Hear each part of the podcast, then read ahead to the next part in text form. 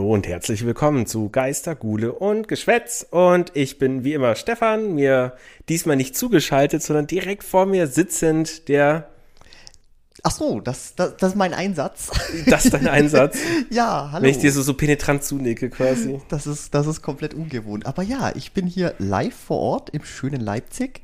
Mhm. Ähm, wir haben schon zwei wunderbare Tage hier verbracht, viel gesehen und ja, jetzt nutzen wir doch natürlich auch die Gelegenheit, um nochmal eine mega fette, mega geniale Folge hoffentlich aufzunehmen. Na, jetzt abwarten. Ah, mal abwarten. Ja, abwarten. Mal gucken. Sehr gut, ja, äh, du bist in Leipzig und war schon länger geplant und du bist wie ich zu dir damals mit dem Zug gefahren. Wie war? Du bist ja mit dem 9-Euro-Ticket, mit diesem Geringverdiener-Scheiß gefahren. Ja. Das stimmt und die Zugfahrt war einfach nur ja, sie war jetzt nicht komplett schrecklich, aber lang, lang, lang, warm.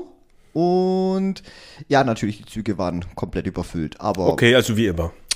Aber ich sage ja, das ist jetzt nichts irgendwie besonders aus. Ein deutsche Bahnwitz gemacht. Das Schöne ja. war, äh, es ging ja relativ nahtlos durch. Ähm, das heißt, ich musste nur einmal umsteigen, da schien der Satzverkehr. Das hat super funktioniert. Das heißt, das Gefahrenpotenzial war eh schon sehr, sehr niedrig und sehr ich bin an einem Stück konnte ich durchfahren. Das war, das war traumhaft.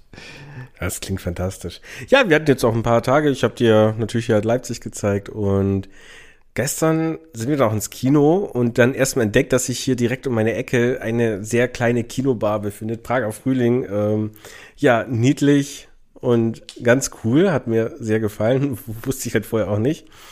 Ja, und wir haben uns einen coolen Film angeschaut.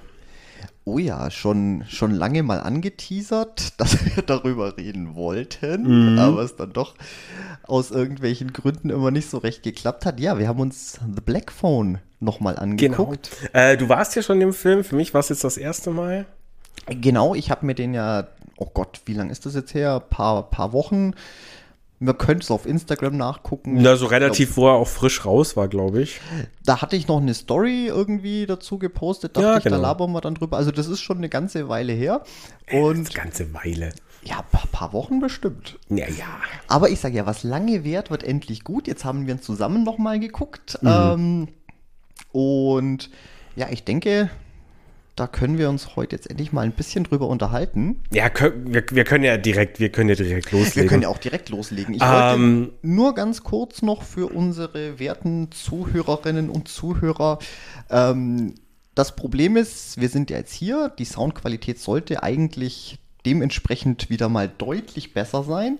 Aber ich muss das Mikro heute händisch an meinen Mund halten und sollte es zu kleinen, zu kleinen äh, Hopperlas kommen, dann liegt das daran, weil mir irgendwie der Arm einschläft oder ich mal wieder nicht aufpasse, dass ich das blöde Mikro an meine Gosch ranhalte.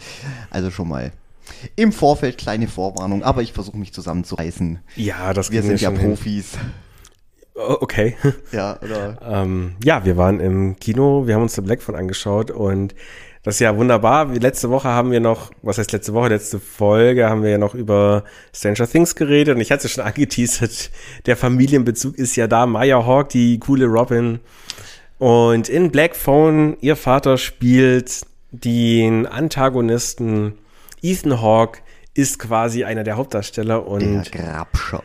Der Grabscher. Und ich muss erst mal kurz vorweg sagen, ähm, er hat was geschafft, was ich schon lange nicht mehr gesehen habe im Fernsehen. Ähm, er war die ganze Zeit hinter einer Maske versteckt, also zu 99 Prozent des Films. Und er hat seine, ja, wie sage ich, Impressionen, Expressionen, Mimik, Gestik fehlt natürlich, also die Mimik fehlt natürlich zu größten Teil, aber er hat das wie Hugo Weaving echt genial gelöst. Ähm, seine Körpersprache, er hat quasi all seine Gefühle dargestellt und ich fand das unglaublich genial. Also das war ja der absolute Hammer. Wahnsinn. Definitiv, also ich finde es eh klasse, wie Ethan Hawke wirklich allein durch seine Körpersprache einfach so imposant und gefährlich oh ja, rüberkommt. Oh ja. ähm, allerdings würde ich jetzt das vielleicht noch mal ganz kurz nach hinten schieben, weil wir sind jetzt gerade schon wieder direkt beim, beim Hauptantagonisten. Vielleicht wollen wir noch mal ganz kurz umreißen, worum es denn eigentlich in dem Film geht. Wer, wer jetzt irgendwie die letzten Wochen irgendwie gar nichts mitbekommen hat. Wobei ich glaube, es ist auch schwierig, gerade von dem Film nichts mitzubekommen. Aber ja, er läuft ja jetzt immer noch teilweise im Kino. Mhm. Um, ist auch ein relativ cooler Film, so gesehen. Ja, es geht um Kindesentführungen im Groben, mhm. kann man sagen, durch einen, ja, Soziopathen, wahrscheinlich, also wir hatten vor, im Vorfeld schon ein bisschen drüber geredet, äh, eigentlich einer pädophilen Hauptfigur, was im Film gar nicht rüberkam. Aber du hast ja im Buch da irgendwie. Es, es, wurde, es war ein bisschen offensichtlicher, sage ich mal so. Ähm, die ganze Geschichte basiert ja auf einer Kurzgeschichte von Joe Hill, da können wir auch später noch ein bisschen drüber labern. Ähm, ist also natürlich auch wieder eine Adaption.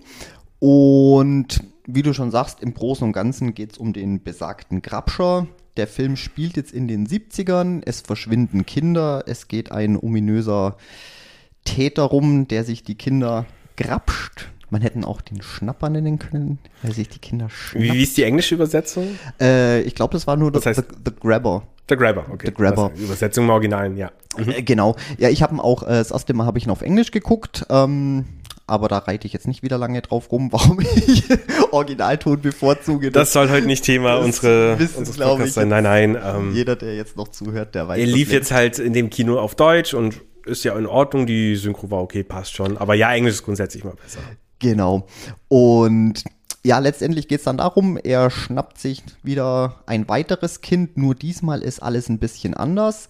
Ähm, er packt ihn auch in, den, in seinen wie sagt man denn, jetzt, ich will jetzt nicht Folterkeller sagen, er foltert sie ja nicht, aber sperrt ihn in den Keller und dort ist eben das titelgebende schwarze Telefon. Genau. Dazu muss man jetzt sagen, äh, er schnappt sich jetzt halt diesem, also er schnappt sich immer wieder Kinder und jetzt läuft es auf den Protagonisten hinaus. Wir haben am Anfang des Films äh, quasi einen kleinen Jungen begleitet und der wurde dann letztendlich von Ethan Hawke geschnappt, beziehungsweise vom Grabber. Genau.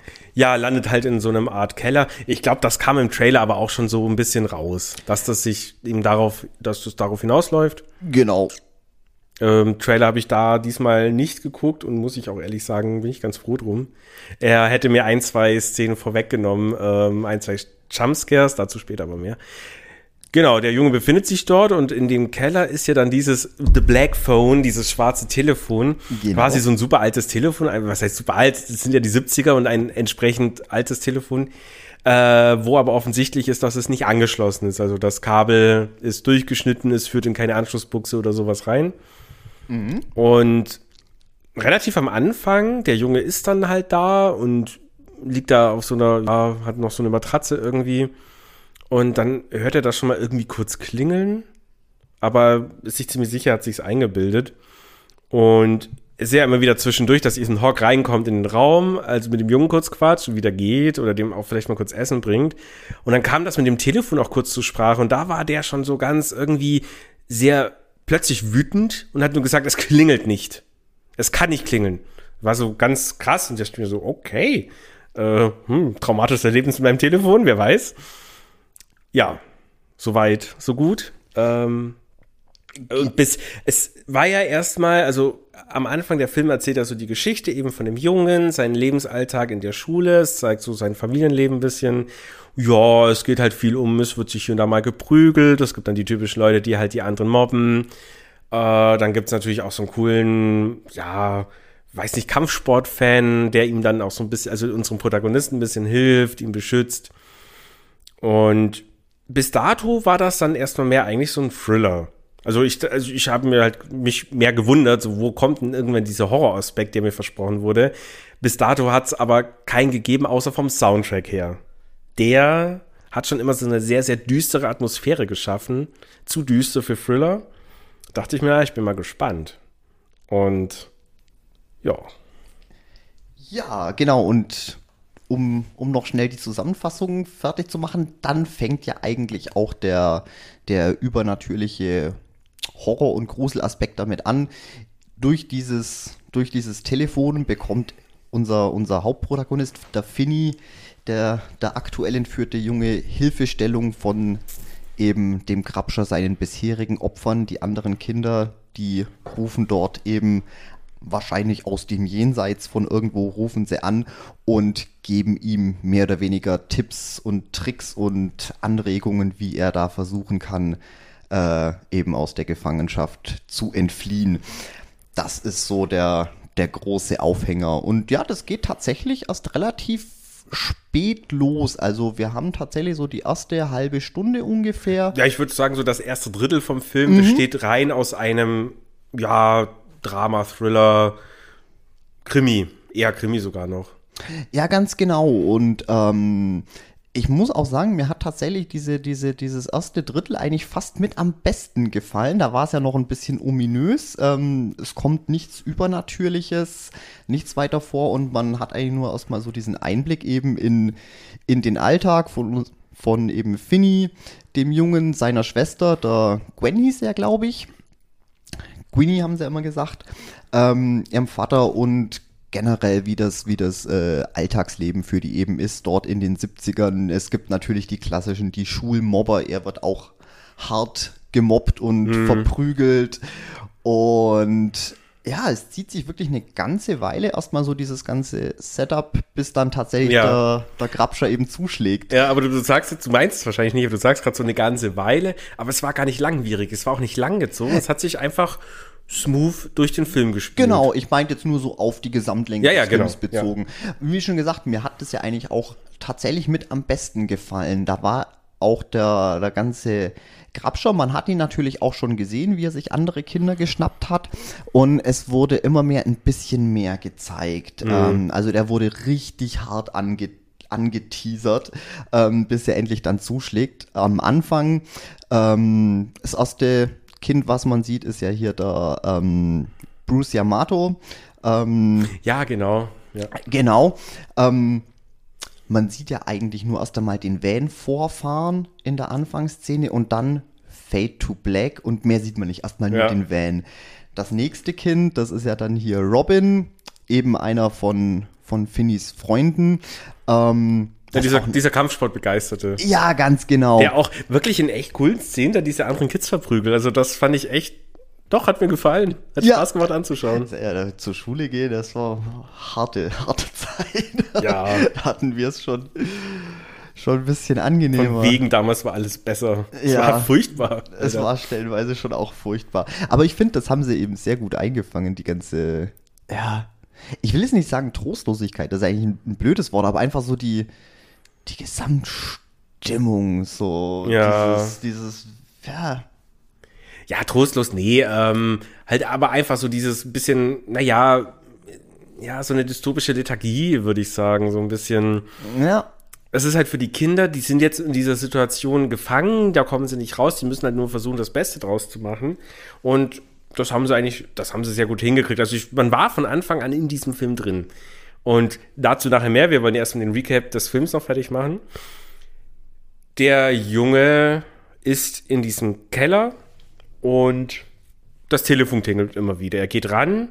Am Anfang war ja auch erstmal nichts und dann halt, wie du schon gesagt hast, immer wieder hört er irgendwelche anderen Kinder, die ihm halt Tipps geben, wie er aus diesem Kellerverlies rausgehen kann.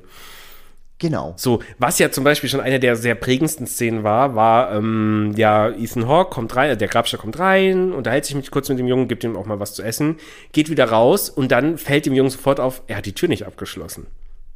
Und denkt sich, ha, ja, äh, will zur Tür hingehen, will raufgehen, im Moment klingelt das Telefon, er geht wieder ans Telefon, meinst du tust nicht, das ist eine Falle. Offensichtlich, ja. Äh, erklärt das dem, ja, ähm, der Grabscher spielt halt so eine Art Spiel mit dir. Er wartet nur drauf, bis du irgendwann umgezogen bist, damit er dich endlich bestrafen kann. Danach kommt Stufe 2 und dann ist vorbei. Und gut, der Junge hält sich natürlich dran, weil ja vorherige Informationen über, wie er eventuell entkommen könnte, haben ja auch immer gestimmt. Und das war schon ziemlich krass.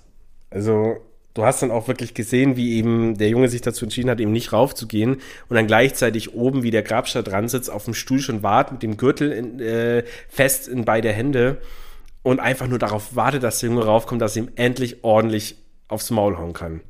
Aber es passiert nicht. Und da ist mir auch schon ein mega Ding aufgefallen mit seiner Maske, aber ich glaube, dazu kommen wir auch später. Wir machen den Recap fertig. Äh, erzähl du ruhig mal weiter. Ich habe gerade auch ein bisschen den Faden verloren, wo wir jetzt naja, gerade um, sind. Um, long story short, äh, irgendwann gelingt es dem Jungen natürlich eine Art, na, ich sag mal, ungeplante Fluchtplanmöglichkeit aufzubauen. Ähm, er kriegt immer wieder Tipps, das Telefon klingelt immer wieder, er unterhält sich mit den Leuten auch. Was natürlich auch auffällt, ist, ähm, viele der Kinder, die mit ihm reden, das sind immer die Kinder, die entführt wurden und mittlerweile offensichtlich tot sind. Ähm, viele erinnern sich nicht mal an ihre eigenen Namen. Es gibt sogar eine Person, die möchte nicht in ihrem eigenen Namen genannt werden, aber er erinnert sich immer so ein bisschen an die Stimmen und so, warte mal, du bist doch der und der. Also es ist offensichtlich, dass quasi die Geister der toten Kinder mit ihm kommunizieren mega cool gemacht eigentlich. Vor allem, es wird nicht weiter nahegelegt, dieses Übernatürliche. Es ist halt jetzt gegeben. Er macht das so. Und fand ich schon auch stark. Naja, auf jeden Fall, es geht weiter. Parallel dazu, ganz vergessen, seine Schwester. Die kann halt auch irgendwie irgendwas Übernatürliches, kommt langsam raus. Die hat Träume und in den Träumen sieht die immer wieder Indizien zu diesen Entführungen geht zum Beispiel diese schwarzen Luftballons, weil der Typ da irgendwie wohl schwarze Luftballons in seinem Van immer hat, um die Kinder reinzulocken. Und die hilft dann natürlich auch irgendwann mit ihrer übersinnlichen Fähigkeit der Polizei so ein bisschen auf den Trichter zu kommen, wo das alles sein könnte. Am Schluss, sie finden die Adresse, der Junge hat so eine Art Showdown-Fight gegen den Grabscher und schafft es zu gewinnen, schafft es zu entkommen, und Happy End, so gesehen. Spoilerwarnung. Ja, ich, es ist, wenn wir über einen Film reden, dann wird natürlich hart gespoilert. Äh, es ist wie immer, werde ich da auch am Anfang der Beschreibung wieder sagen, wer Black Phone noch nicht gesehen hat, ihn noch sehen möchte, spoilerfrei, sollte es lassen, jetzt zuzuhören. Wobei ich kann das Ende vielleicht nochmal explizit rausspoilern. Gucken wir mal. ja, das war so im Groben der Film, würde ich sagen. Ich hoffe jetzt, ich habe jetzt keine krassen Details vergessen. Äh, nee, du bist jetzt schon sehr ins Detail gegangen. Ähm, deswegen habe ich jetzt auch gerade so ein bisschen den Faden verloren. Worüber reden wir gerade? ähm, gib mir mal ein Stichwort. Gib mir mal ein Stichwort. Naja, es ging los mit, ähm, ich habe erstmal Gelobpreis den Antagonisten. Genau. Und dann genau. wollten wir den Recap machen. Also, wir sind beim Antagonisten. Ethan Hawke. Genial dieses in, hinter der Maske durch Körpersprache alle Gefühle darzustellen, kenne ich halt so von Hugo Weaving aus wie vor Vendetta. Oder zum Beispiel, könnte man jetzt streiten, ob es gut war, aber ich fand auch Pedro Pascal als der Mandalorian ziemlich stark. Und ja, und jetzt kam eben Ethan Hawke, reiht sich jetzt wunderschön ein. Äh, was halt genial war, auch die Maske hat sich ja oft immer verändert, also nicht im Sinne von so horrormäßig, mysteriös während dem Film. Nee, er hat immer wieder, die Maske bestand aus zwei Teilen, der Unterkiefer und quasi der, der Teil, der seine Nase und seine Augen bedeckt. Und zu so diesen Unterkiefer hat er oft geändert. Der hat ja einmal dieses Attack on Titan mäßige Grinsen. Ja, genau. Und zum Beispiel in den Szenen, wo er oben gewartet hat, dass der Junge böse ist und aus seinem Verlies ausbricht, damit er ihn verprügeln kann, da hat er immer so eine ganz grimmig guckende Untermaske da gehabt. Die, die, die, die traurige mit dem Schmollmund, ja. genau. Ähm, das war aber auch was, wo, wo verdammt gut gemacht ist, weil, wie du schon sagst, äh, an, an, am Grabscher selber ähm, war ja selber nichts Übernatürliches dran. Ey. Das war ja auch so ein bisschen das, die, eigentlich die interessante Idee an der ganzen Geschichte, ähm, dass das Übernatürliche, dass das dem, dem Kind zur Hilfe kommt, dass das eine gute Macht ist in, in, in dem Film und nicht der Grabscher über irgendwelche ähm, besonderen Kräfte verfügt. Er war einfach nur ein, ja, eine ziemlich, ziemlich abgefuckte Figur, der was sich halt, ja, wie gesagt, im Film kam es jetzt nicht so rüber, so wirklich als, als Pädophiler, aber ja, im Prinzip menschlicher Abschaum. Ja. Und aber trotzdem haben sie diese Szene mit den Masken immer so clever gemacht. Er hatte halt immer für die Situation passend gerade den richtigen Teil oder die Teile der Maske ja. auf. Das war zum Beispiel auch bei der einen Szene, oh, die war auch mega gut, als er wieder runterkommt und zuerst eben zu Finny meint irgendwie so, äh, er kann es ja gar nicht leiden, wenn, wenn er belogen wird und er kriegt ja aus der Zeitung dann doch immer raus, wie die Kinder, wie sie wirklich heißen und alle möglichen Details. Und dadurch, dass er äh, Finny zurzeit, er guckt, das haben wir jetzt zum Beispiel noch nicht, nicht besprochen, warum er jetzt Finny gerade nicht ums Eck bringen kann oder seine, seine schmutzige Arbeit an ihm beenden kann. Ähm, Gibt es auch gleich noch ein bisschen was dazu. Wichtiger Punkt gewesen. Ähm, und dass er deswegen auch über, überlegt, ob er ihn vielleicht nicht tatsächlich einfach freilässt. Und in dem Moment ähm, lügt ja Finny er, er, er, er fragt ihm, ihn ja, wie, wie heißt du? Genau, und er gibt ihm einen falschen Namen, aber der Grabscher selber weiß schon längst, wie sein richtiger Name Ja. ist. Und die Lüge fliegt auf. Er hat die Zeitung in der Hand und er tritt da aus dem Schatten. Sein Gesicht war die ganze Zeit im Schatten und er hat einfach dieses Schmollgesicht auf. Und das war einfach so dieses. Du weißt ja nicht, wie sich die Konversation entwickelt, aber es war dann trotzdem so, wie der, wie Ja. der Plot verlaufen ist, als hätte er es im Vorfeld Ja. schon gewusst, dass jetzt Es wirkt halt so alles ein bisschen, dass er die meisten Sachen voraus geplant hat. Also er, er hat wirklich so die Situation, okay, ich werde ihm jetzt nach den Namen fragen, er wird mich anlügen, er wird, ja, deswegen mein Schmollmund. Ähm, oder zum Beispiel, ich schließe die Tür nicht ab, ich erwarte, dass das Kind jetzt versucht zu fliehen, erwarte es oben aber schon mit Schmollmund, weil ich natürlich böse auf das Kind bin, weil es die Regeln missachtet hat. Die einfache, du darfst hier nicht abhauen. Das ist jetzt hier dein Zimmer, da musst du bleiben. Und man merkt halt dahingehend, dass er eben, wie gesagt, versucht, das alles auch ein bisschen vorauszuplanen, aber ja, auf welche Art und Weise, keine Ahnung, ob das im Buch vielleicht mal besser beschrieben wurde. Nee, ähm, ich kann auch später noch mal ein bisschen eben über die Kurzgeschichte ein bisschen erzählen, die Unterschiede, die Parallelen. Ja, okay. Aber eigentlich ist der Grabscher, so wie er jetzt im Film porträtiert wird von, von äh, Ethan Hawke, ist komplett original. Also im, im, Okay. im in der Geschichte ist der Grabscher eine komplett andere Persönlichkeit und da kommt auch überhaupt keine, das mit den Masken, das kommt da überhaupt nicht mit vor. Ähm, Ach so. genau. Oh, Da, da muss ich sagen, das ist aber ein absoluter Geniestreich im Film. Das war wirklich, wirklich gut. Definitiv. Also sie haben da wirklich viel rausgeholt. Es war zwar ein bisschen. Ja gut, ich weiß, ich habe halt natürlich ein bisschen Trailer geguckt und so. Ich muss mal sagen, so die Anpreisung, ähm, sie, sie haben sehr viel eben Ethan Hawke als den Grabscher ja verkauft hier, der als der neue, der neue Pennywise, der neue was weiß ich. Aber er hatte ja eigentlich nur eine sehr kleine Rolle in, in der Gesamtgeschichte, sage ich mal. Es war jetzt nicht der Fokus, es war kein klassischer Slasher-Film, wo der Schurke im Fokus steht Ja, und die ja. meiste, ähm, einfach die meiste Screentime bekommt.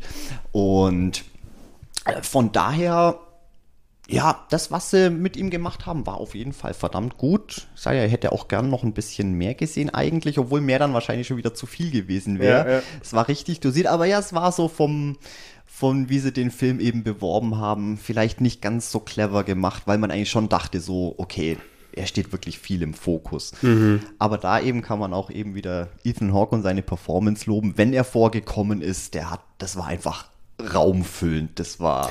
Es war wirklich, man hat sich als Zuschauer auch so ein bisschen drauf gefreut, den jedes Mal wieder zu sehen, weil der, ja, schon, der war da krass einfach. Der war ra- raumeinnehmend, kann man sagen. Der, der hat, Das ist ein, ein gutes Wort, Raum einnehmen. also ja. zum Beispiel, was halt äh, aus so Breaking Bad, Better Call Saul oder auch alte Walking Dead Bösewichte richtig gemacht haben. Sobald die den Raum betreten, haben die den Fokus des Raumes. ja. Und also Negan etc. oder oder jetzt ein Better Call Saul, äh, der der Lalo Salamanca. Das ist einfach, wenn der den Raum betritt, dann hältst du erstmal so ein bisschen den Atem an, weil du dir denkst, es wird was Schlimmes passieren. Es wird nicht gut ausgehen, aber irgendwie so ein bisschen, ich will ja auch sehen, was passiert. Und ja, haben sie wieder hingekriegt, einfach einen geilen Bösewicht gemacht.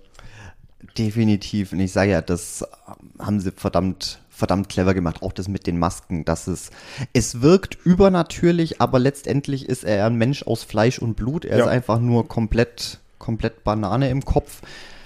So haben ja auch am Ende noch ein bisschen, bisschen angeteasert, irgendwas mit, keine Ahnung, vielleicht gespaltene Persönlichkeit, irgendwas, weil Finny ihm ja am Ende auch noch die Maske runtergerissen hat und dann so, ah, mein Gesicht, so. Ja, dachte so, okay. Das war quasi so, so, so ein, wie, wie so ein Betäubungsschlag in einem schönen Rollenspiel.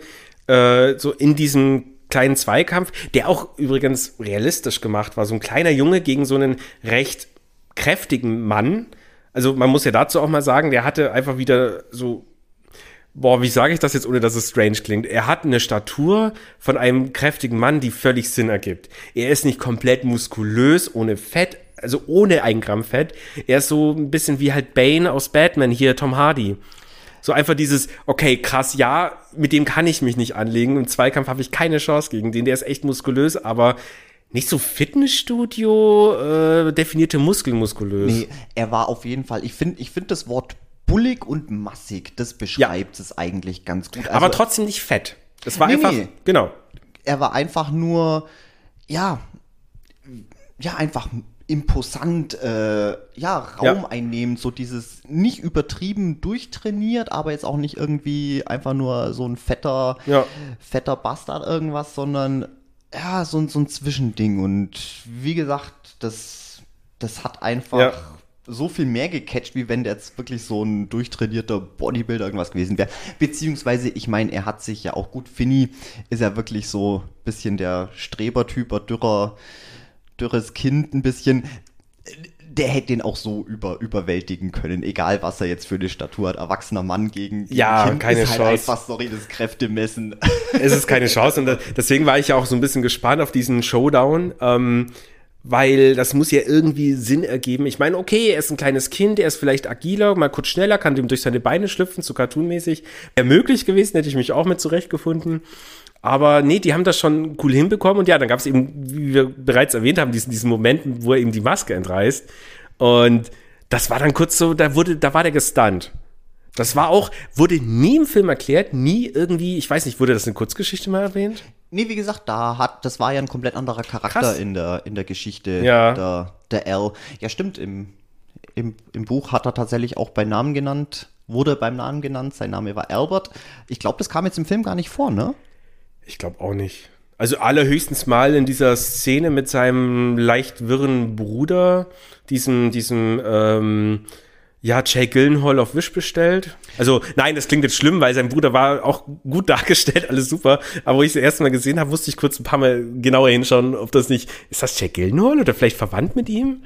Äh, ganz kurz, ähm, weil jetzt glaube ich gerade der richtige Zeitpunkt ist. Ich habe mir tatsächlich auch zumindest zwei, drei Sachen aufgeschrieben und ich habe es nochmal nachgegoogelt.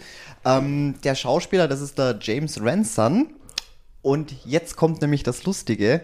Der hat nämlich auch der erwachsene Eddie Kaspar in im It Remake gespielt. Nein. Ich habe nämlich, ich, ich habe ja gestern noch zu dir gemeint, oh, ich habe das damals auch gedacht. Ehrlich? Ich kenne den Schauspieler und habe dann nichts gefunden. Jetzt habe ich gestern dann ja. doch nochmal gedacht, ich muss nochmal nachgucken, weil das Gesicht ist echt verdammt bekannt. Ach, cool. Es ist tatsächlich ja, Eddie ja, Kaspar.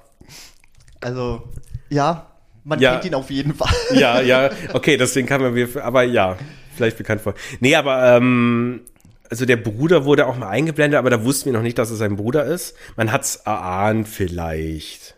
Vielleicht.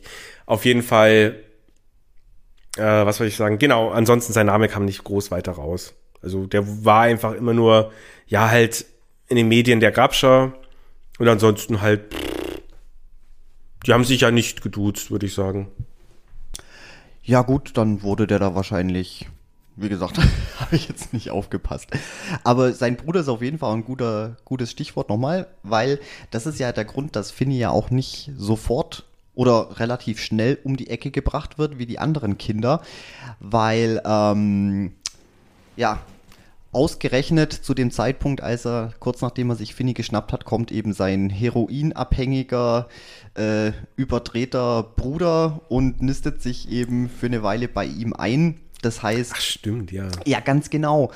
Ähm, deswegen ist der, ist der Bruder eigentlich schon ein wichtiger Faktor, weil wäre der jetzt nicht unerwartet vor der Tür gestanden und er äh, muss da ein bisschen aufpassen, dass sein Bruder nichts mitbekommt von, von dem entführten Kind im Keller, dann äh, ja, hätte Finny wahrscheinlich auch keine Chance nicht gehabt, da rauszukommen und wäre wahrscheinlich ja dem Grabscher erlegen. So. Hm. Also glückliche Fügung. Ja, ich, also ich, wahrscheinlich spielen da mehrere Faktoren eine Rolle. Also zum einen halt diese Rolle, äh, dieser Faktor, dass ähm, Finny sich halt eben an die Regeln erstmal gehalten hat. Auch so ein bisschen, weil er ja diese, diese Inputs bekommen hat durch das schwarze Telefon, durch die Geister der anderen toten Kinder. Und ja, dann vermute ich auch das mit seinem Bruder. Ja. Das war allerdings ein Aspekt, das kam jetzt auch im Film, glaube ich, gar nicht so deutlich rüber. Ähm, die Sache ist auch die, er betäubt ja die Kinder immer mit so einem irgendeinem Lachgasartigen mhm. Spray irgendwas und das vernebelt denen komplett die Sinne, die die können dann erstmal eine ganze Weile nicht richtig sehen, nicht richtig hören, die sind dann so ja, genau, komplett genau, genau. Ähm, ja, isoliert. Und deswegen ähm, haben die natürlich auch das Telefon nicht gehört. Das war eigentlich auch nur dadurch, dass Finny länger in dem Keller war und eben Zeit hatte, dass die Droge wieder äh, rausgespült wird, war der dann erst in der Lage, auch wirklich auf das Telefon zum Reagieren und eben die Tipps von den anderen Kindern anzunehmen. Ähm, für die anderen Kinder hat nämlich das Telefon schon auch geklingelt, bloß die haben es nicht mitbekommen. Aber das wurde jetzt im Buch so geschrieben, oder? So wurde das eben im ah, Buch okay. ganz genau beschrieben. Weil das Und kam im Film ja gar nicht. Ich, ich glaube, die, die, die Zeile kam aber schon trotzdem, weil er hat doch auch nochmal gefragt, so ob das Telefon für die anderen auch geklingelt hat und ähm, Ach, dann, da, ja. ich sag ja, das waren so kleine Fetzen, wo ich mir dachte, ja, ja. es war im, in, in der Geschichte ist es deutlich herausgekommen, warum das jetzt so ist. Ja, das, das fällt einem aber dann beim ersten Mal Film gucken gar nicht auf. Also dann ist ja Black Phone durchaus auch ein Teil, wo man sagen kann, lohnt sich schon wirklich ein zweites Mal zu gucken. Definitiv. Ich hatte, wie gesagt, ich hatte. Also ich meine, es war, es war jetzt nicht schwer, dich zu überreden, zu sagen, komm, lass Black Phone gucken, für dich nochmal. Es war ja sogar mehr oder minder dein Vorschlag, äh, dass du gesagt hast, ja, ich hätte durchaus Bock, den nochmal zu gucken. Ja, vor allem, ich wollte ja auch unbedingt drüber reden, weil es war jetzt schon ein bisschen peinlich, dass wir jetzt schon ein paar Mal angeteasert haben, wir reden ja, ja, über ja. Black Phone. das müssen wir jetzt doch schon eigentlich nochmal machen. Ja, es war auch eine, eine fast 50-50 Entscheidung gestern, weil, wo wir dann geguckt haben, was geht denn noch so in Leipzig. Da hieß es dann um 21 Uhr spielt ähm, Feinkost.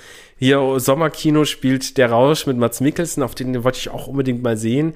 Aber ich dachte, ja, über den brauchen wir hier überhaupt nicht reden. Da geht es um Alkoholkonsum.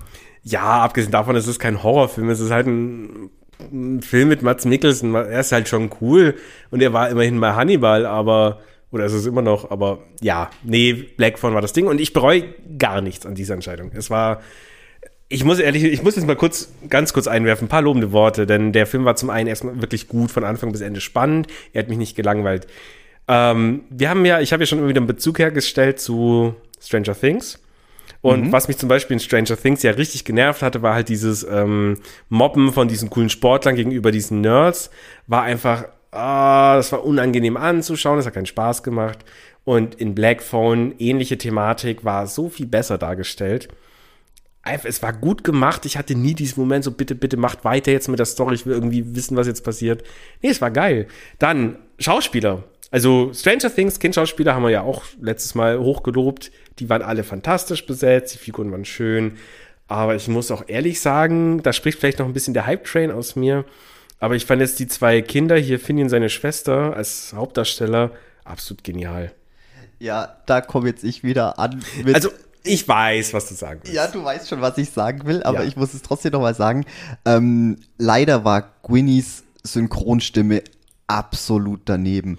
Ja, das, okay. das, Mädel, ja, das Mädel ist wirklich eine fantastische Schauspielerin und ist wirklich einer der, ist eigentlich, glaube ich, neben Ethan Hawke als der Grabscher tatsächlich meine, meine Lieblingsfigur im ganzen Film gewesen. Die hat's echt drauf und die Synchronstimme hat leider die, ja, okay, die, Emotionen und die Sachen nicht wirklich ja. gut rübergebracht. Also es lohnt sich tatsächlich auch den Film im Originalton anzugucken. Da geht schon wirklich viel verloren. Die anderen waren eigentlich durch die Bank ganz okay. Ich fand sogar, dass Finny ähm, ihn sogar fast noch ein bisschen besser gemacht hat, die deutsche, deutsche Synchro. Ethan Hawke ja gut, das Original, das ist schwer zu toppen, aber war jetzt auch nicht daneben. Deswegen. Ist aber bei so, gerade bei sowas, wenn ein Schauspieler ähm, sich hinter einer Maske verstecken muss und halt auf so Sachen wie Mimik verzichten muss, um seine, seine äh, Gefühle darzustellen, bleibt ihm ja nur Körpersprache und Stimme. Und ja. das dann zu so synchronisieren, ist natürlich richtig schwer. Das stimmt. Aber wie gesagt, es war, es war nah dran, aber es ist halt im Original doch noch ein, noch ein Mühe besser. Ja aber hauptsächlich eben wegen Gwynny. Der Rest okay. war, war passabel, aber bei ihrer Performance, es hat schon deutlich, deutlich geschadet. Ja, ja. Leider. Ich dachte jetzt eigentlich, dass noch so diese, dieser Manko kommt, ähm, der, der Philly, Finny war ja ein bisschen sehr abgebrüht. Könnte man jetzt drüber meckern. Hat mich im Film jetzt groß, aber ist mir aber aufgefallen. So, der war schon er war null panisch in dieser ganzen ähm, Angstsituation, in dieser ganzen Stresssituation. Er war eigentlich immer sehr, sehr kühl und überlegt und hat immer so ein bisschen nachgedacht. Aber ich fand es tatsächlich einfach nur angenehm. Einfach mal jetzt nicht so ein hysterisches Kind zu haben. So, also es klingt jetzt dumm. Ja. Ich meine, im Endeffekt, wenn ich in seinem Alter wäre und entführt werde von einem Typ, der irgendwie dafür bekannt ist, Kinder umzubringen oder sonst was mit denen zu machen, ähm, wäre ich komplett panisch, logisch. Aber der war, ja, sehr kühl auf jeden Fall, wie gesagt.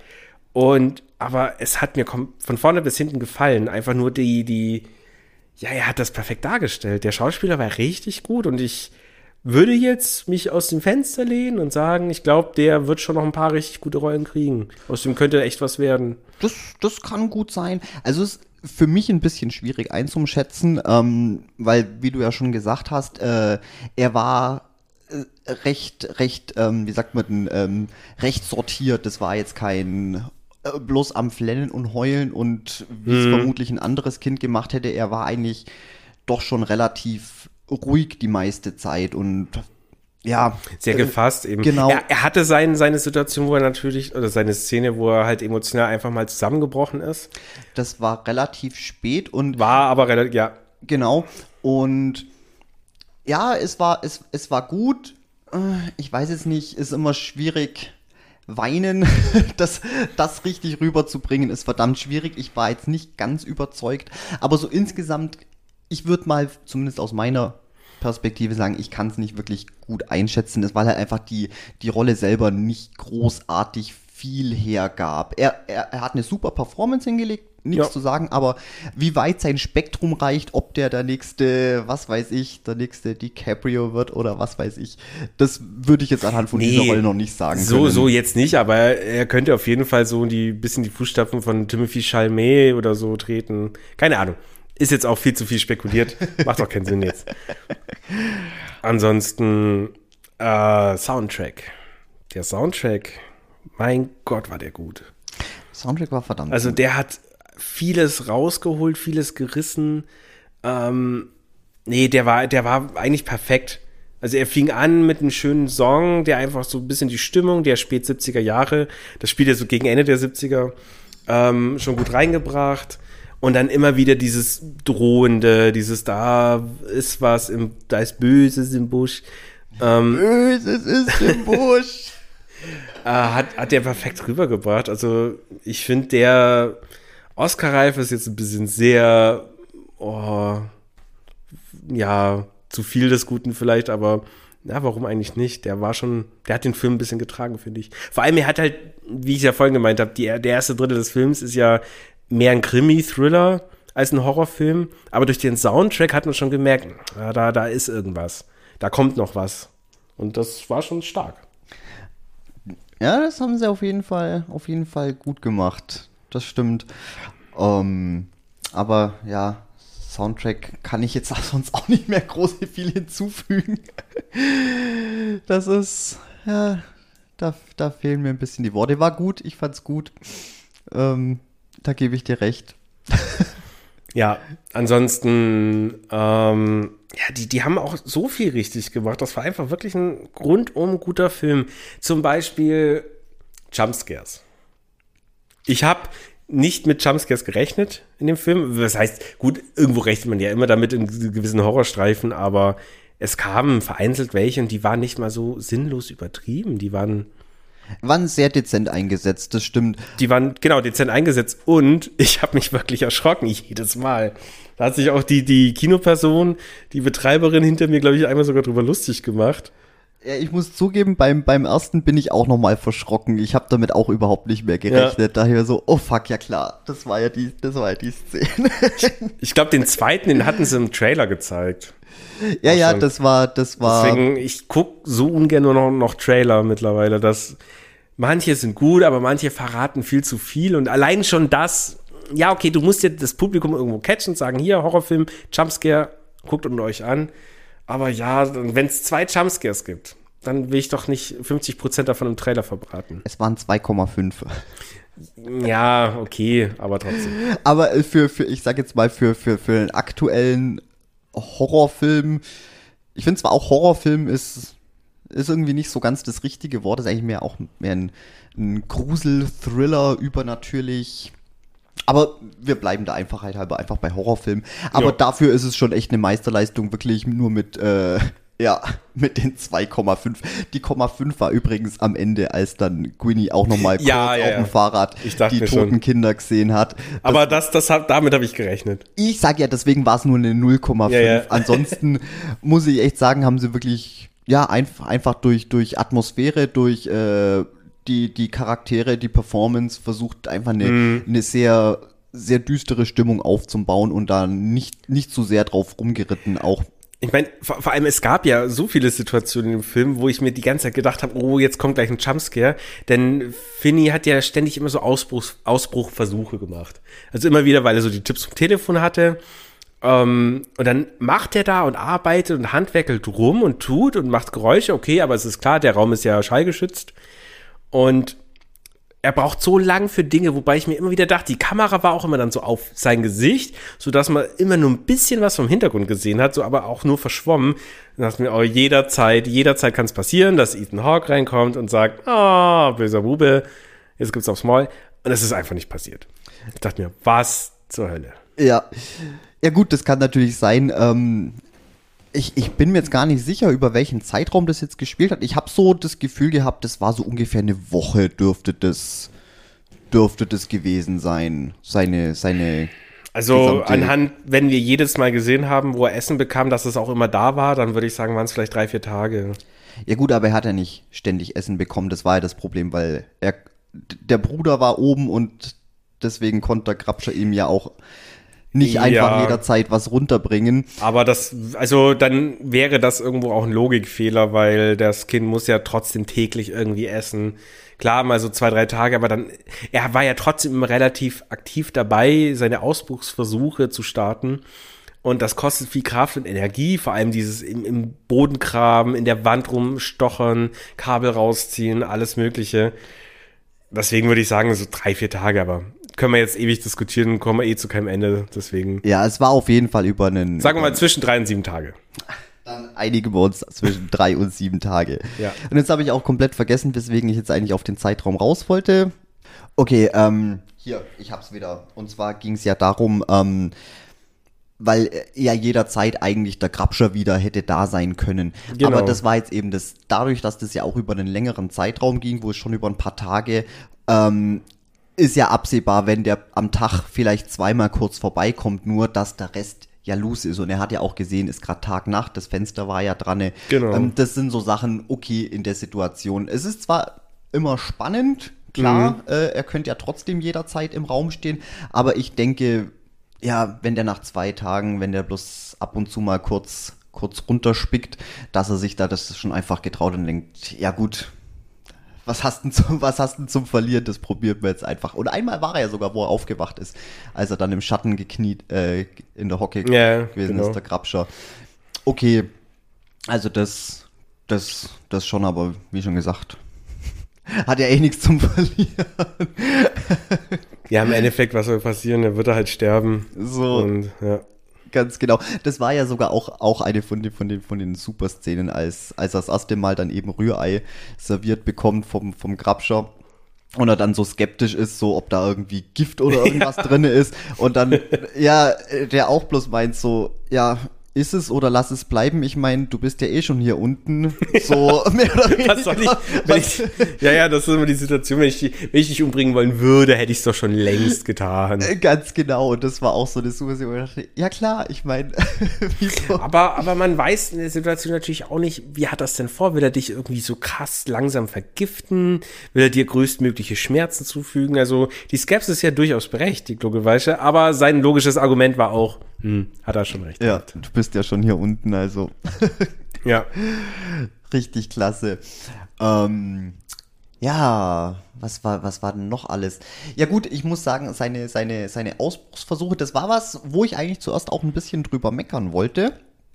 Ähm, weil es mir nach dem ersten Mal gucken hatte ich so das Gefühl, das war alles ein bisschen random und dass das gar nicht wirklich ja, großartig auf irgendwas zielführend hinläuft. Aber jetzt beim zweiten Mal gucken, war es tatsächlich so, jeder gescheiterte Ausbruchversuch ähm, von, den, von den Tipps, was er von den toten Kindern bekommen hat, ähm, hat ihm ja irgendwas gegeben, was am Ende dann insgesamt sich zu einem Gesamtkonzept hat spinnen lassen, durch das er dann letztendlich auch den, ja. den Grabscher überwältigen konnte. Also er hat aus jedem jedem Fehlversuch hat er zumindest was rausgenommen, was sich dann am Ende zu einem Ganzen ja. gefügt hat. Äh, das dachte ich mir dann aber irgendwann ab einer gewissen Zeit, das wird wahrscheinlich so enden, aber trotzdem gut gemacht. Und ja, also was halt bei Horrorfilmen natürlich oft ja typisch ist, so Happy Ending gibt's nicht. Happy Ending, Happy, Happy End. Ein Happy End. Gibt's nicht, äh, da gab's es dann ja doch, wie ich ja vorhin schon gesagt habe. Und es hat jetzt alles eben dazu geführt, dass er mit jedem Indiz, den er immer von jeder besagten Person kam, hier grab ein Loch, das habe ich versucht, ähm, Telefonkabel habe ich versucht, das habe ich versucht. Dann hat er halt im Endeffekt dann so ein Gesangkonzept gehabt, um den äh, Grabscher-Ding festzumachen, beziehungsweise zu gewinnen und zu fliehen. Genau, und das war dann letztendlich auch das, wo er sich selber dann ausgedacht hat. Alles andere davor waren ja eigentlich nur Weiterführen von vor, vorhergehenden Versuchen, irgendwas mhm. zu machen. Und am Ende die Gesamtfalle, was er dann dem Grabscher gestellt hat, das war ja dann sein, seine Eigenkreation, wo er dann wirklich die ganzen Puzzleteile zusammengefügt hat und sich selber was ausgedacht hat, mit dem man dann überwältigen kann. Und das war ja dann auch so dieses noch sein, noch sein Beitrag zu, zu dem Ganzen, sich nicht nur von den, mhm. von den ganzen Kids helfen lassen, sondern er hat auch noch das Ganze dann, ja, zusammenfügen müssen. So mehr oder weniger. Also es war dann schon am Ende eine, eine ganz runde Sache. Ja. Ich sage ja, es wollte ich zuerst bemängeln, dass mir das alles ein bisschen random vorgekommen ist, aber war schon gut dann noch ein zweites Mal zum Gucken. Da habe ich das dann auch ein bisschen mehr realisiert. Das Einzige, nach wie vor, das ist mir auch erst gestern aufgefallen, ähm, da war ja dieses Fenster mit dem Gitter dran. Mhm da habe ich, da habe ich noch, äh, das ist was, wo, wo, wo mich ein bisschen aufgeregt hat. Und er hatte ja, hatte ja ein Kabel, eins von den Kindern davor hatte irgendwo ein Kabel aus der Wand gezogen und versteckt. Und da wollte er dann eben dieses Kellerfenster, an diesem Kellerfenster hochklettern und raus. Ähm, zum einen, ach Gott, jetzt muss ich noch mal was hinzufügen. ja, in dem Keller sind nämlich auch bei der Toilette, also die Toilette ist in so einem kleinen etwas, etwas äh, abgegrenzten Bereich ist eine Toilette ja. und da liegen ein paar Teppichrollen rum. So, das muss ich noch kurz hinzufügen. Also da sind auch Teppichrollen. Punkt Nummer eins. Ähm, er hat nie versucht, also er kommt, wenn er, wenn er hüpft, er ist ja schon so gut wie hochgekommen. Genau. Aber ja. er hat nie versucht, tatsächlich einfach mal die Teppichrollen dorthin zu legen, zu stapeln und gucken, dass er dann hochkommt. Er hat versucht, seine Matratze zu verschieben, die war am Boden festgebohrt, aber mhm. er hat es nie mit den Teppichen versucht. Und gestern ist mir aufgefallen, das ist mir beim ersten Mal schauen nicht aufgefallen. Eines von den Kindern hat ihn tatsächlich gefragt, hast du denn alles versucht? Hast du denn auch schon versucht, äh, mit den Teppichrollen an das Fenster hochzukommen? Und er sagt ja. Aber nein, er hat es nicht versucht. Ah, das, ähm, war, das, war das im Buch dann aber auch so? Nee, äh, war, war komplett anders im. Okay. Der, wie gesagt, das war ja nur eine Kurzgeschichte und ja, ja. Ähm, sie mussten ja viel Sachen mit reinbauen, um da natürlich einen, äh, einen Feature-Length-Film mhm. draus zu machen. Ähm, das heißt, da kamen keine Teppiche vor. Also das nur ganz kurz. Aber ja, das ist, das ist mir auf jeden Fall auch aufgefallen, dass er so, vor allem er hatte exakt drei Rollen und die konnte, hätte man so stapeln können, dass er da irgendwie besser rauskommt. Da hätte schon eine von den Rollen gereicht. Die eine Rolle, was er dann ja auch genommen hat, ähm, wenn er sich da drauf gestellt hätte, hätte er schon an das Gitter hochgereicht. Ähm, Wahrscheinlich. Ja. Also das war mein erstes. Oder sie hätten einfach diese Szene kurz zeigen sollen. Einmal kurz fünf Sekunden. Er hat es versucht mit den Teppichrollen. Es hat nicht funktioniert. Ja. Aber weil dann halt auch noch die Szene kam, wo das eine Kind dann eben fragt, hast du es denn auch so probiert? Und er dann einfach sagt, nein, da habe ich gedacht, du dreckiges Lügenmaul, du hast es nicht probiert. Zumindest haben es wir Zuschauer nicht gesehen. Also, ja, danke für Aber sti stimmt, das, das hätten sie wirklich mal, ja, 10, 20 Sekunden hätten gereicht. Ich sage ja, das ist jetzt dickes Nitpicking hm. hier, aber ja, ich, ich reg mich gerne über Kleinigkeiten auf. Ja. Und da sind wir auch schon bei Teil 2 mit der ganzen Fenster- und Teppichrollengeschichte, dass er dann diesen besagten Draht, diese, dieses Telefonkabel, mhm er, er, er, kommt ja nicht nach oben hin, er konnte es ja nicht durch das Gitter durchfädeln. Dann holt er sich ja so eine Teppichrolle, lehnt die an das Fenster und führt dann das Kabel unten eben durch die Teppichrolle nach oben und das, das Kabel kommt oben raus und schlingt sich schön um das Gitter rum und kommt an der anderen Seite wieder runter. Und ich mir dachte so, das ist ein bisschen Hanebücher. Das ist. Ja, es ist. Ja, okay. Ja, ähm, mit, mit könnte man jetzt, da könnte man jetzt drüber streiten, von wegen Logik, Fehler hin oder her, aber. Nee, es kann ja funktionieren, aber dass das einfach so smooth funktioniert, ich meine, allein das Kabel, wenn du das versuchst, durch die Teppichrolle durchzuschieben, äh, da, wo das überall Ecken bleibt und wie du stopfen musst und nochmal frisch und das Kabel nochmal glatt machen, dass es schön durch die Rolle durchkommt und dann allein oben, es muss ja einmal durch das Gitter rum, die Schlaufe Ja, ja, auf genau. der anderen Seite wieder rum und ich dachte mir so, okay, ich, ich, ich sehe es ein, wenn er das jetzt realistisch machen würde, dann wird der Film fünf Stunden gehen, wie er versucht, dieses Ding dadurch zu fehlen. Wahrscheinlich, ja. Aber es hat mich einfach ein klein bisschen gestört, weil es so ein bisschen. Hätte man aber durchaus auch nochmal in so, so kurzen äh, Szenen zeigen können, die immer so mehrere wenige Sekunden gehen, wie es immer wieder versucht und immer wieder. Und dann Hätte durchaus mal eine Nacht-Tag-Szene schnell einbauen und dann hast du innerhalb von 10, 15 Sekunden gezeigt, dass er echt lang dafür gebraucht hat. Ja. Aber Oder. Gut, ja, dachte ich mir auch so, hm. aber richtig gestört hat es mich nicht, weil der Film im Großen und Ganzen einfach viel zu gut war, leider. Ja, ich sage ja, es sind ja bloß, es sind ja tatsächlich bloß Nitpicks. Ja. Aber er, weil er halt insgesamt so, ja, so, so, so ein, ein ernsthafter und wirklich, äh, ja, atmosphärischer Grusel, Schrägstrich Horrorfilm war und das war halt so eine Szene, die fast, halt fast schon so ein bisschen slapstick-mäßig war. Ich muss auch zugeben, ich war kurz mit seinem Bruder, fand ich auch mm, ein bisschen nicht ganz so geil. Es war jetzt beim zweiten Mal gucken okay, aber der war auch so ein bisschen, fast ein bisschen zu, zu komödiantisch, ein bisschen zu lustig, ein bisschen zu Ja, aber ich glaube, so sind halt Leute, die dann irgendwie ein bisschen rumkoksen und sich da auf irgendwas versteifen. Also, die, es geht ja um die Szenerie, wo die Polizei halt in dem Haus war und halt einfach nur, weil sie die ganze Nachbarschaft so abgrasen. Und dann landen die ja bei dem Bruder vom Grabschau und der ist so, ja, ich habe hier, der hat auch so eine große Mindmap gebaut und ja, ich habe das alles schon so analysiert, da und da wurden die entführt, das heißt, der muss ja hier in der Nähe sein, also genau hier in der Nähe. Später stellt sich heraus, es ist ja exakt in diesem Haus passiert. Ja. Äh, das war ein bisschen witzig und ja, aber die Polizei halt auch, ja, wobei den Gag fand ich eigentlich gar nicht schlecht mit diesem, ja, und das nächste Mal räumen Sie bitte auf und dann siehst du dann noch diese drei Kokslinien auf dem Tisch liegen. Ja. Und erst, oh Mann, hätten Sie das jetzt nicht gesehen, hätten Sie mir vielleicht eher geglaubt, weil er wollte wirklich helfen. Ja, Darf man, muss man dazu sagen. das schon, aber das war ja, es war ja für einen Plot überhaupt nicht wichtig. Wichtig war ja bloß, dass er da war. Es war eine nette kleine komödiantische Einlage, dass der Bruder da natürlich auch sich für Ja, die ja. verschwundenen Kinder interessiert und Nachforschung anstellt, aber das war, es war ein kleiner Throwaway-Gag, kommt auch in der, in der, in der Geschichte so nicht vor. Äh, ist halt einfach nur ein Heroin-Junkie, der was die ganze Nacht anscheinend am Rumtelefonieren Koks aber, ja. ist. So, und deswegen er halt sich nicht um Finny im Keller kümmern kann, unser, unser Grabscher. Ja. Und nee, es ging mir jetzt nur darum, dass ich diese zwei Sachen, ja, die haben einen halt so ein bisschen aus der, weil es halt doch ein bisschen fast ein bisschen zu lustig war oder keine Ahnung. Aber das sind nur meine zwei, meine zwei Mini, Mini äh. Das ist auch voll okay. Ansonsten können wir einfach mal jetzt abschließend sagen, es war ein fantastisch guter Film. das auf jeden Fall. Also von Anfang bis Ende, es hat alles gestimmt. Schauspieler haben gestimmt, auch diese ganze Fehde zwischen den heranwachsenden Teenager, also ein jungen Teenager würde ich sagen, ich weiß nicht, in welchem Alter die waren. Ähm, alles war da, auch so das mit dem Vater von den beiden, der ja so ein bisschen, ja, großes Alkoholproblem, die Mutter scheint irgendwann gestorben zu sein. Es wird ja noch so ein bisschen aufgerollt, dass jetzt die Tochter wohl diese Gabe von diese Dinge im Traum von ihrer Mutter wohl geerbt hat.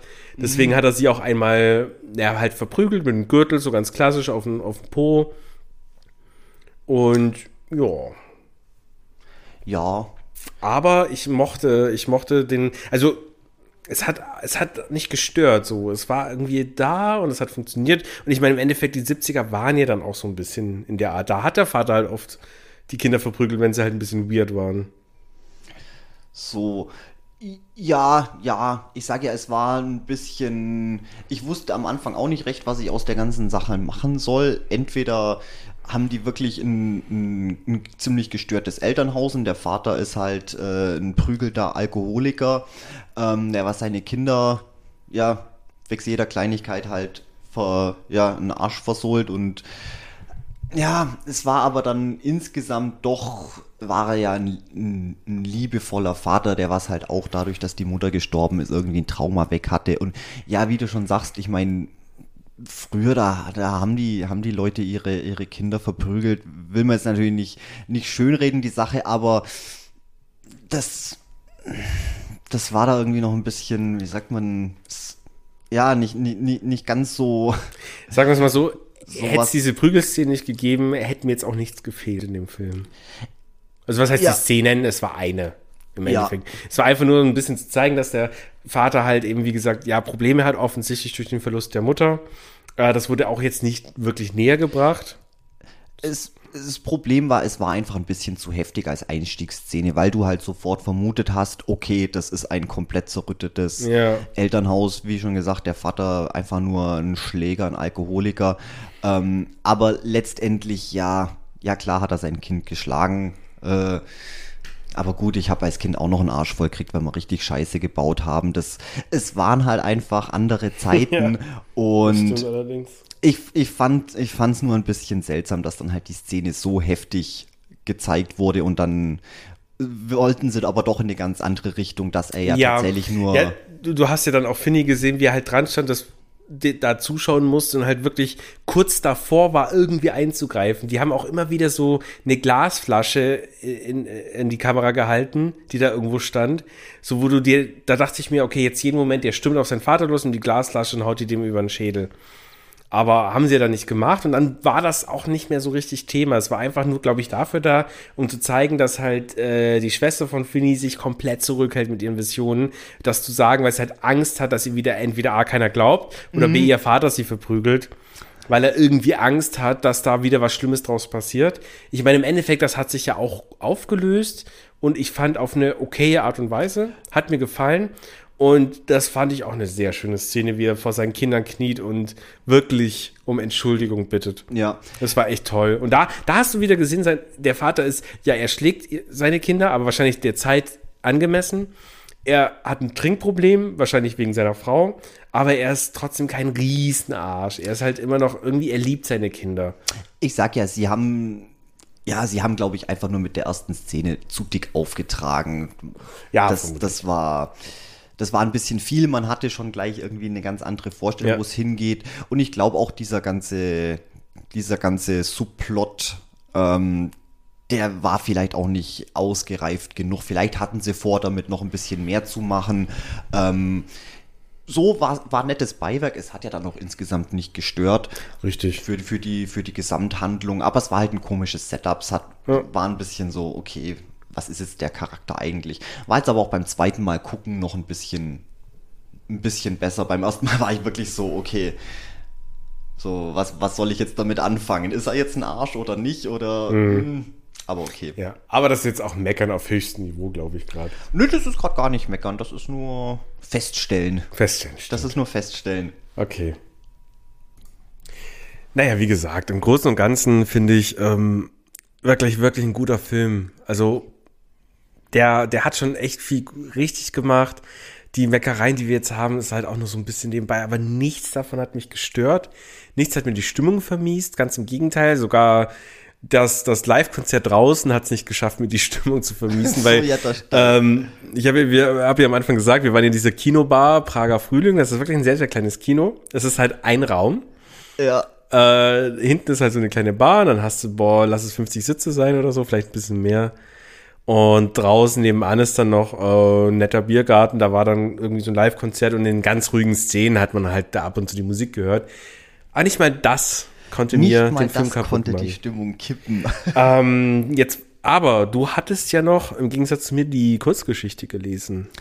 Ja. Gibt denn da noch irgendwas irgendwie?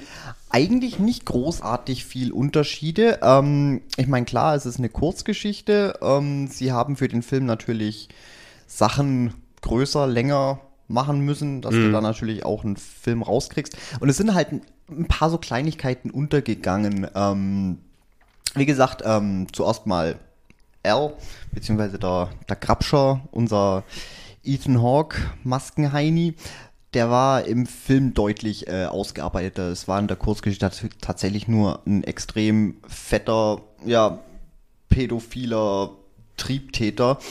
Ähm, mhm. Das heißt, der hatte auch jetzt gar nicht großartig viel an, an ja, an, an, Persönlichkeit oder irgendwas Besonderes, wo man sagt. okay, aber dann erstmal Hut ab an das Drehbuch und den Schauspieler, weil die Persönlichkeit, die der, der Grabscher hatte, war schon wahnsinnig gut. Ich sage ja, da haben sie auf jeden Fall nochmal eine ganze Schippe nachgelegt. Ähm, was ich eben auch, auch klasse fand. Aber stellenweise sind auch ein paar Sachen ein bisschen untergegangen, zum Beispiel dieses, dieses ganze, was ich vorhin schon meinte, mit dem Betäubungsgas. Mhm. Ähm, das war im, in, in der Geschichte tatsächlich ein bisschen, kam deutlicher rüber, warum jetzt Finny eigentlich so dieses, ja, das eine glückliche Kind ist, was die Chance hat, aus der ganzen Sache rauszukommen. Das haben sie im Film nicht so ganz gut rübergebracht am Anfang, seine ganze Benebeltheit und dass das eben noch die mm, Nachwirkungen ja, sind. Und du, du, hast ja auch immer wieder so gesehen, wie er das äh, Telefon anschaut und das immer so ein bisschen ein- und ausatmet. Genau, das hat ja so pulsiert und ja, richtig. Äh, das war also im Buch wurde es auch so beschrieben, allerdings war das da ein bisschen mehr der Zusammenhang, dadurch, dass seine Augen ja komplett geschwollen waren und er nicht wirklich sehen konnte, dass es natürlich mhm. auch äh, erst einmal ja im Prinzip auf Einbildung ein ähm, bisschen, bisschen, äh, ja, wie sagt man denn, die Sinne ein bisschen getrübt waren, darauf zurückzuführen. Ja, okay. Ähm, ansonsten, ja klar, du hattest im, in der Geschichte auch nur ein Kind, das war nur der Bruce Yamada, was, was er da am Telefon hatte. Deswegen auch die verschiedenen Kinder im Film äh, mit den verschiedenen Ausbruchsideen und, ah. und Sachen. Genau. Es war im Prinzip nur, nur Bruce, was ihm dann eben den Tipp gegeben hat mit dem Telefon. Ähm, ja, stimmt, das haben wir jetzt nämlich gar nicht angesprochen. Er hat ja dann noch den Telefonhörer mit Sand gefüllt, genau. um richtig make it heavier, ja. um ihn damit ordentlich das als Waffe nutzen zu können. Und der, der hat ihm ja auch wirklich dann so, so, eine, so eine Choreografie gegeben, wie du halt zuschlagen musst, dass du ihn ordentlich triffst. Wobei ich mir da ja schon dachte, okay, das ist ja jetzt gut gemeint, aber selbst wenn er den ordentlich trifft, der Typ wird den zu Brei hauen. So, ganz genau. Und das war eben auch der, der Unterschied in in eben der Geschichte, es war einfach nur ein fetter Typ, deswegen konnte der den auch einfach nur durch seine Wendigkeit äh, im Prinzip überwältigen, weil er halt schneller ist. Und er hat dort auch schon ausprobiert, ähm, wo er dann um Hilfe schreit, wie schnell der eigentlich reagiert und ist halt einfach ein fetter träger Sack. Ähm, deswegen konnte er ihn da rein durch seine ja, durch seine kindliche, agile Wendigkeit überwältigen. Ah, okay.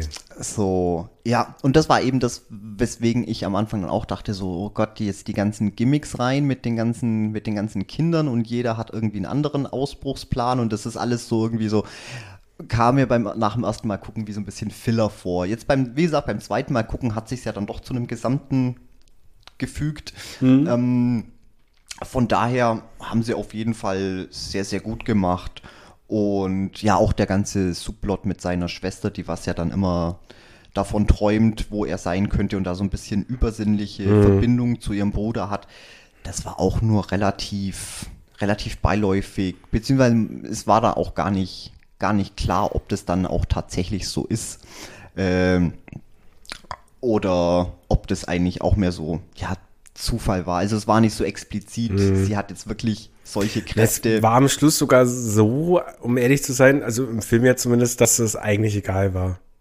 Ich sag ja, und es war auch mehr oder weniger egal. Es war ein netter kleiner Nebeneffekt, weil er hat da ja, wie gesagt, noch hm. viel mehr unter dem Effekt von, den, von dem komischen Gas gestanden und hat da auch ein bisschen, er ist halt es war mir in seiner Gedankenwelt ähm, alles ein bisschen ja. subjektiver, was er wahrnimmt, was er denkt und er hat dann eben halt von seiner Schwester geträumt, wie sie, äh, wie sie nach ihm sucht. Sie hatten früher auch äh, in, in der Geschichte ist sie auch seine ältere Schwester, also die große Schwester. Sie ist ein bisschen teeny, beschäftigt sich ein bisschen mit Tarotkarten und, und Wicca-Zeug und so. Und ähm, haben anscheinend auch schon zusammen so Ge Gedankenlese Tricks mal ausprobiert und einmal hat es anscheinend auch hingekriegt, dass wirklich jede Karte von fünf Karten, wo er gezogen hat, sie genau richtig sagen okay. konnte. Aber weil, weil im, im, Film war das ja nichts mit Tarot, da war die ja so mehr religiös. Da war die ja so mit ihren, mit ihren äh, christlichen Sakramenten. Hier die Bibel, ein Kreuz, ein Fisch. Genau, aber was ja letztendlich auch für, für, die, für die Fähigkeit selber, dass sie so eine Art Shining hatte, Ja, ja. Ähm, war das ja auch eher irrelevant. Und ich sage ja, und es, es, Bruce hat ihm zwar dann am Telefon gesagt, dass seine Schwester tatsächlich äh, ihn, ihn gefunden hat oder auf der Suche nach ihm war, dass er das nicht nur geträumt hat, aber es war alles ein bisschen vage. Und es ist klar jetzt für den Film, sie haben diese, diese Dinge halt ausgebaut und da war auch keine Mutter, der Vater war kein Alkoholiker, das war noch eine wunderbar intakte okay. Familie. Das war da alles gar nicht, gar nicht großartig wichtig und deswegen waren manche Sachen so ein bisschen, ja, sie haben es ein bisschen größer gemacht, ein bisschen mehr draus, als es eigentlich in Mhm. der Vorlage war, weil, ja klar, Ey, sonst jetzt, wäre der, wär der Film eine halbe Stunde gewesen. Ja, aber jetzt muss ich dumm fragen, war der, also ich kenne den Kurzgeschichtenautor jetzt auch nur vom Namen, war der beteiligt am Dreh? Weißt ähm, du das? Er hat, glaube ich, auch, ähm, er war, glaube ich, auch mit ausführender Produzent oder sowas. Er Ach hat so. auf jeden Fall auch ein bisschen mitgemacht. Und jetzt kommt ja noch die ganze Sache. Das ist ja noch das Allerschönste, Joe Hill. Das ist ja ähm, Stephen King sein mittlerer Sohnemann. Mhm. Und das ist natürlich. Ich habe die Info komplett vergessen und muss gerade meine komplette Bewunderung verbergen. Denk mir nur, was zur Hölle. Okay. Und man muss auch sagen, ähm, er hat ja explizit unter dem Pseudonym geschrieben, bis ich glaube 2006 wurde erst gelüftet, so hey, das ist ja auch eins von den King-Kindern. Krass. Äh, und ja, natürlich, weil er natürlich die Verbindung zu seinem Vater ein bisschen geheim halten wollte, das natürlich. Macht auch mega Sinn. Also würde ich genauso machen, glaube ich.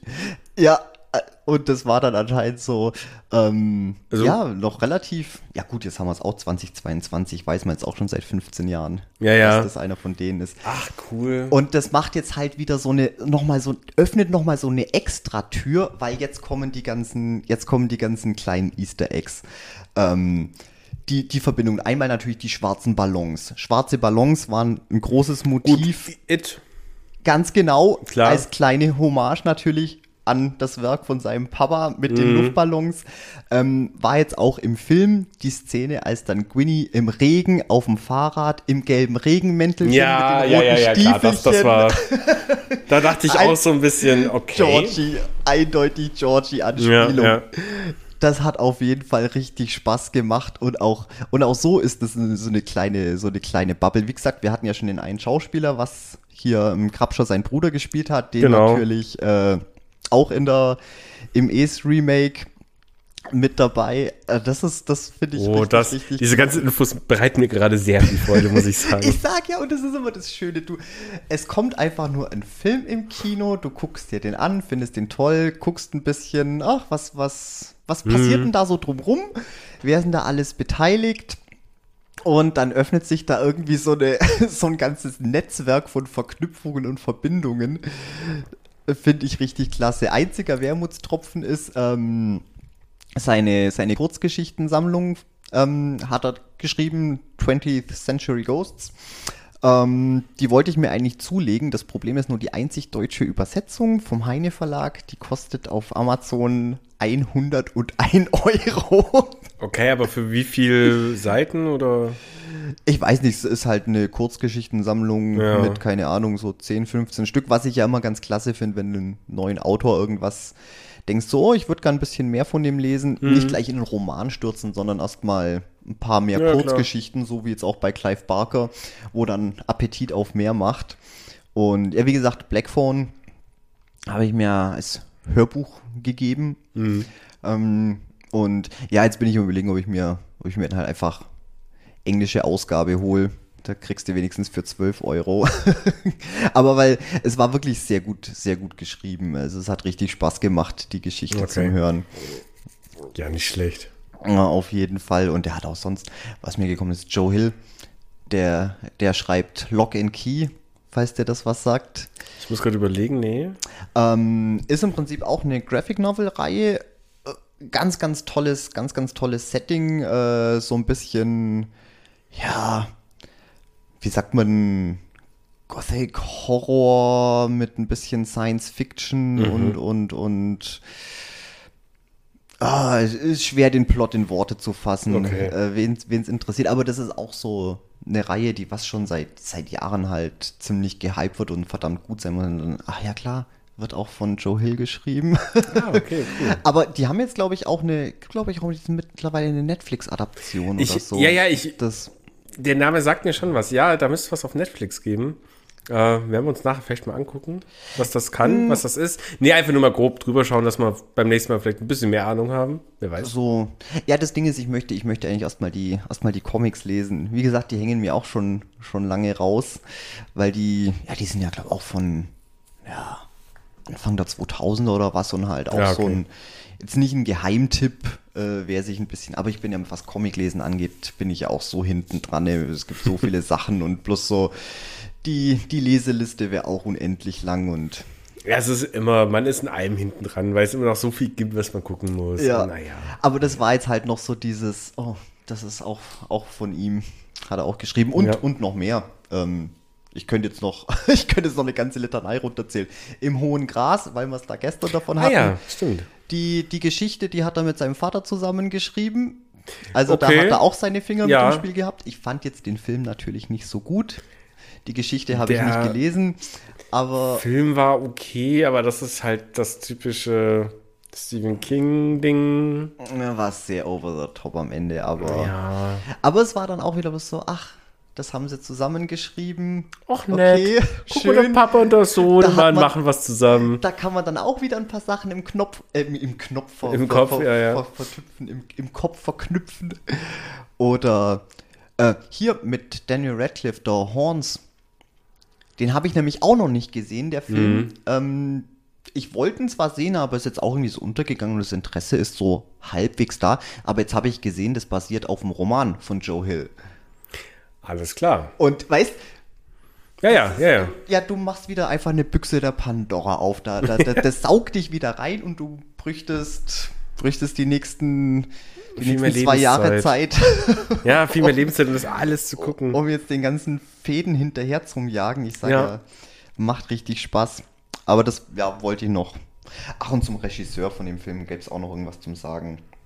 Die Sinister-Verknüpfung, klar, Ethan Hawke. Ähm, war übrigens auch in dem Keller, wo das Telefon war, da war ja, wo, die Tele wo das Telefonkabel in der Wand war, war doch diese Rostflecken.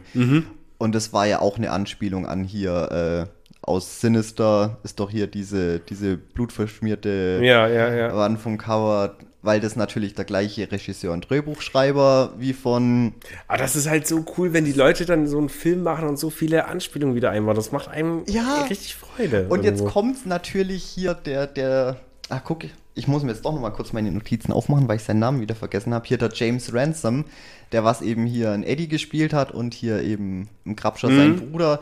Der spielt natürlich auch in Sinister mit, beziehungsweise glaube ich im zweiten Teil.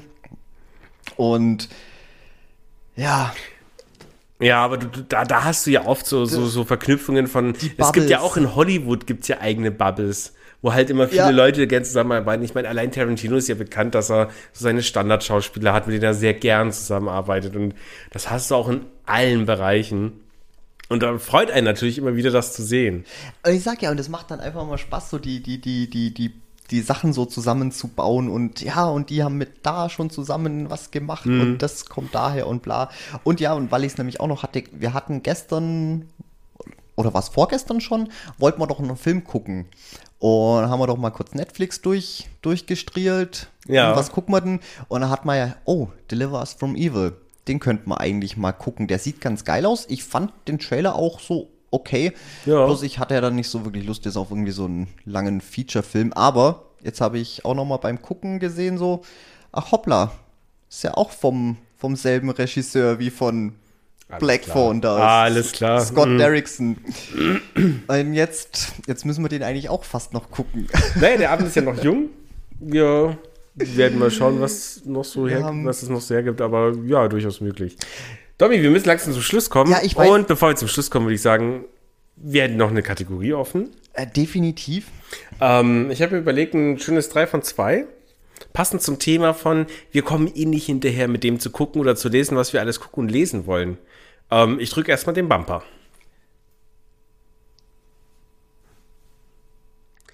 Und zwar habe ich mir überlegt, äh, drei von zwei, ein Franchise, was noch nie verfilmt wurde, du aber, du aber gerne verfilmt hättest. Und ich sag von vornherein in gut. Immer in ja, gut. Äh, Wir diskutieren gar nicht drüber. Ähm, ja, ich fange einfach mal an. Drei von zwei. Äh, Platz drei würde ich sagen, nehme ich einfach mal das Spiel Destiny. Das war jetzt eigentlich fast klar, dass das in deiner Liste kommt. Es wird auf jeden Fall in der Liste sein, weil ich bin immer noch ein Riesenfan und ich habe ja auch schon öfter erwähnt, dass es in allen Punkten genial ist. Es ist Science Fiction, es ist ein bisschen Horror, es ist ein bisschen Lovecraftian, es ist ein bisschen Bekczynski, es ist ein bisschen Space Magic, es ist alles dabei, tolle Figuren. Ähm, Im Spiel fast jeder NPC wächst einem irgendwie ans Herz, weil jeder hat irgendwie eine coole Hintergrundstory und wandelt sich und ja, das Universum ist riesig, die Lore ist riesig. Also, keine Ahnung, man spielt das Spiel schon tausend Stunden und man hat noch nicht einen großen Plan von der Lore. Man kann sich komplett drin verlieren. Und ich spiele es gerne, ich mag einfach das Universum, deswegen Destiny. Meine drei. Cool. Ich hätte es auf Platz 1 vermutet. Aber bin ich mal gespannt. Ja, gut, ich bin natürlich mal wieder etwas nicht so ganz gut drauf vorbereitet, deswegen muss ich mir jetzt ganz spontan noch irgendwas überlegen. Und zwar würde ich dann mal sagen, okay, auf Platz 3 ist jetzt auch keine große Überraschung. Magic the Gathering. Ich hätte oh, gerne, ja. ich hätte gerne mal äh, zumindest ein kleines Häppchen aus der gesamten kosmischen, äonenüberspannenden Saga, den Bruderkrieg. Mit Urza und. Und Mishra ganz ja. genau, als, mhm. äh, als sie die, die alte Tran-Artefakte ausgraben und damit. Ja, das bietet sich aber auch an, muss ich sagen. Genau, hätte ich aber tatsächlich, glaube ich, weniger tatsächlich als Kinofilme, sondern ich würde mir eine Serie wünschen. Vielleicht gleich von vornherein, dass man sagt, auf drei Staffeln. Aber auch vielleicht bei, bei Magic zum Beispiel sehr gerne auch animiert. Ja, das Problem ist nur, Animation ist sehr teuer und es müsste dann schon richtig geil gemacht ja, werden. Ja, aber, aber jetzt nicht so reine Animation, also mehr so, mehr so ich würde mal sagen, ähm, japanische Anime, aber von amerikanischen Regisseuren. Also so mehr in die Richtung Castlevania zum Beispiel. Ja, aber ich glaube, da täten mir ein bisschen viel, viel, viel Details verloren gehen, weil es ist. Nein, nein, nein, es wird ja gut. Ach so, ja, okay. Ja, ja, Gehen, gehen wir mal vom Besten aus. Ja, doch, dann, dann von mir ja. aus auch, auch animiert. Ja. Wobei ich schon gerne eine Realverfilmung davon hätte. Zumindest von diesem kleinen Häppchen. Ja. So, und jetzt hoffe ich, deine Nummer zwei wird lang, weil ich muss mir auch noch zwei Stück überlegen. also, schieß mal los, lass dir Zeit. Ähm, boah, ja, ich hätte, also meine Nummer zwei sollte eigentlich meine Nummer eins sein, aber die muss ich mir selber noch überlegen. Meine Nummer zwei wäre natürlich Zelda.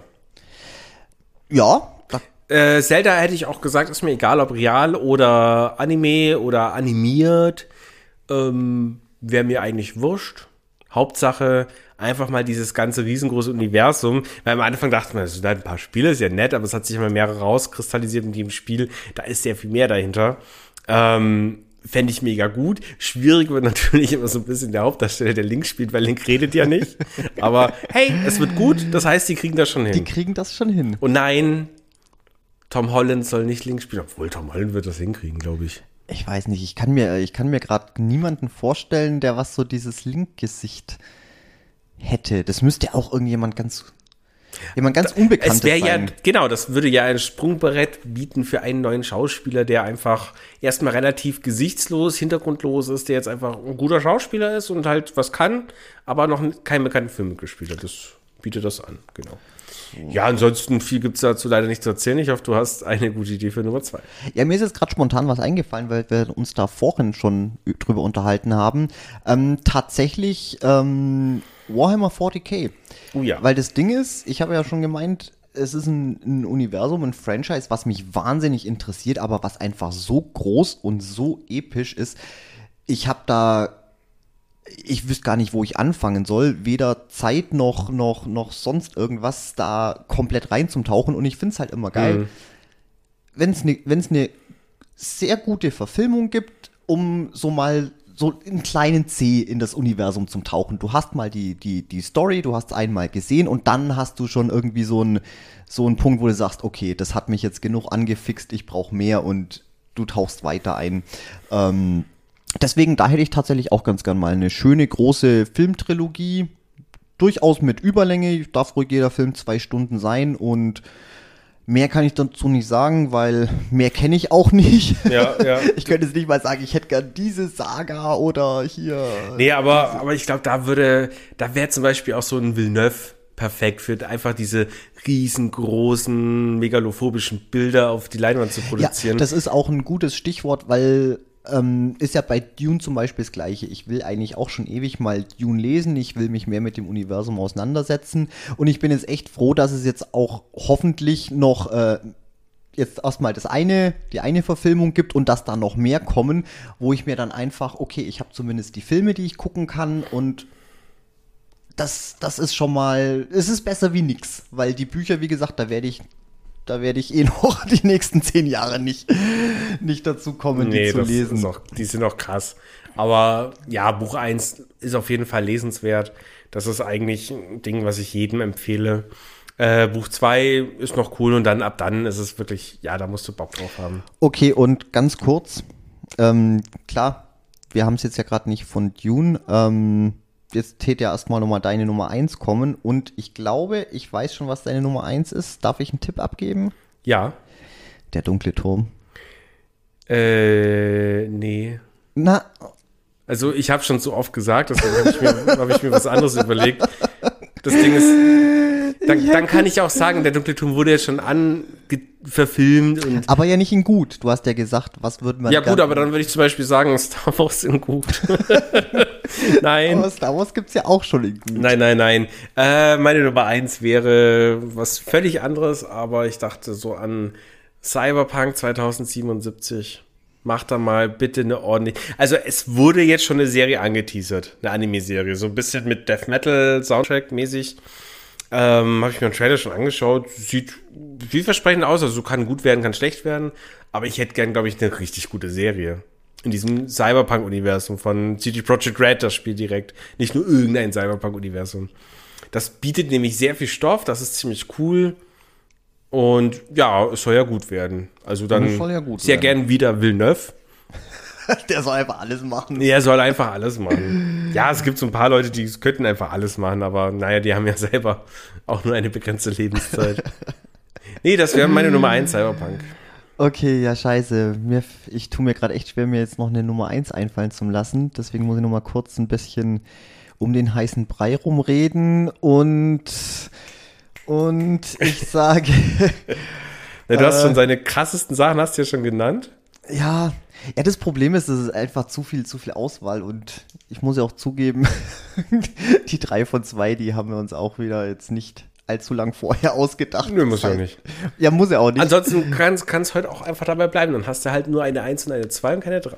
Nee, mach mal, mach mal voll. Ich nehme jetzt einfach, ähm, ja komm, nehmen wir Vampires the Masquerade. Wieso nicht?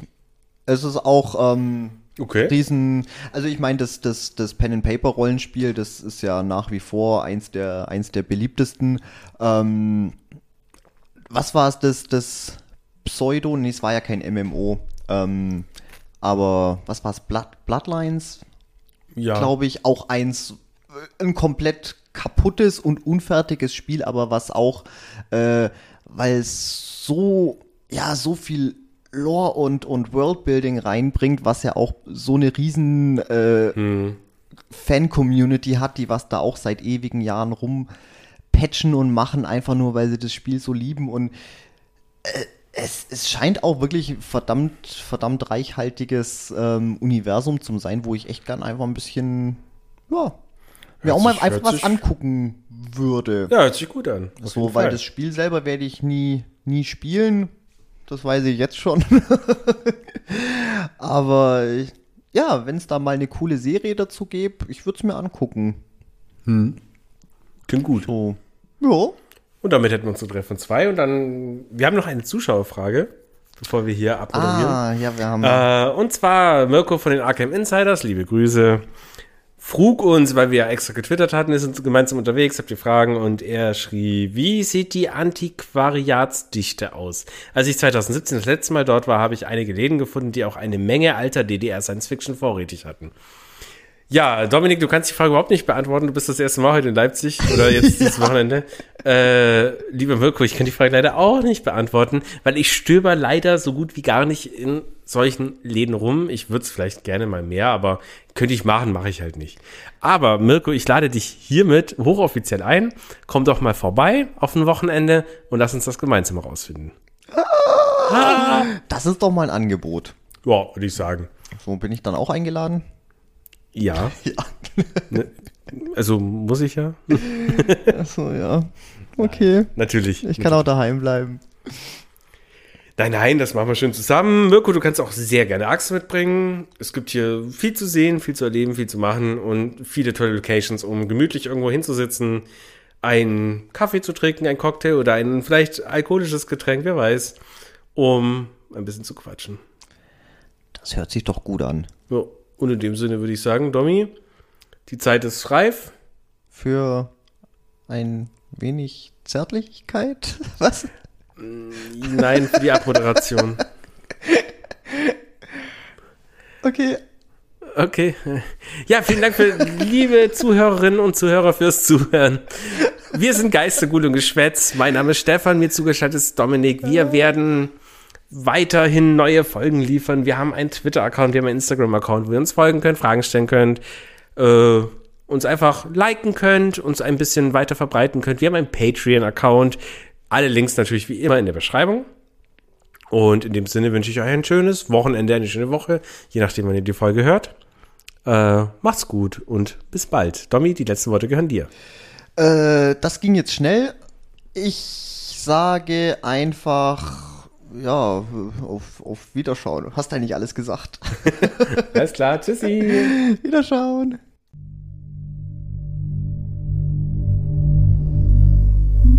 Mm-hmm.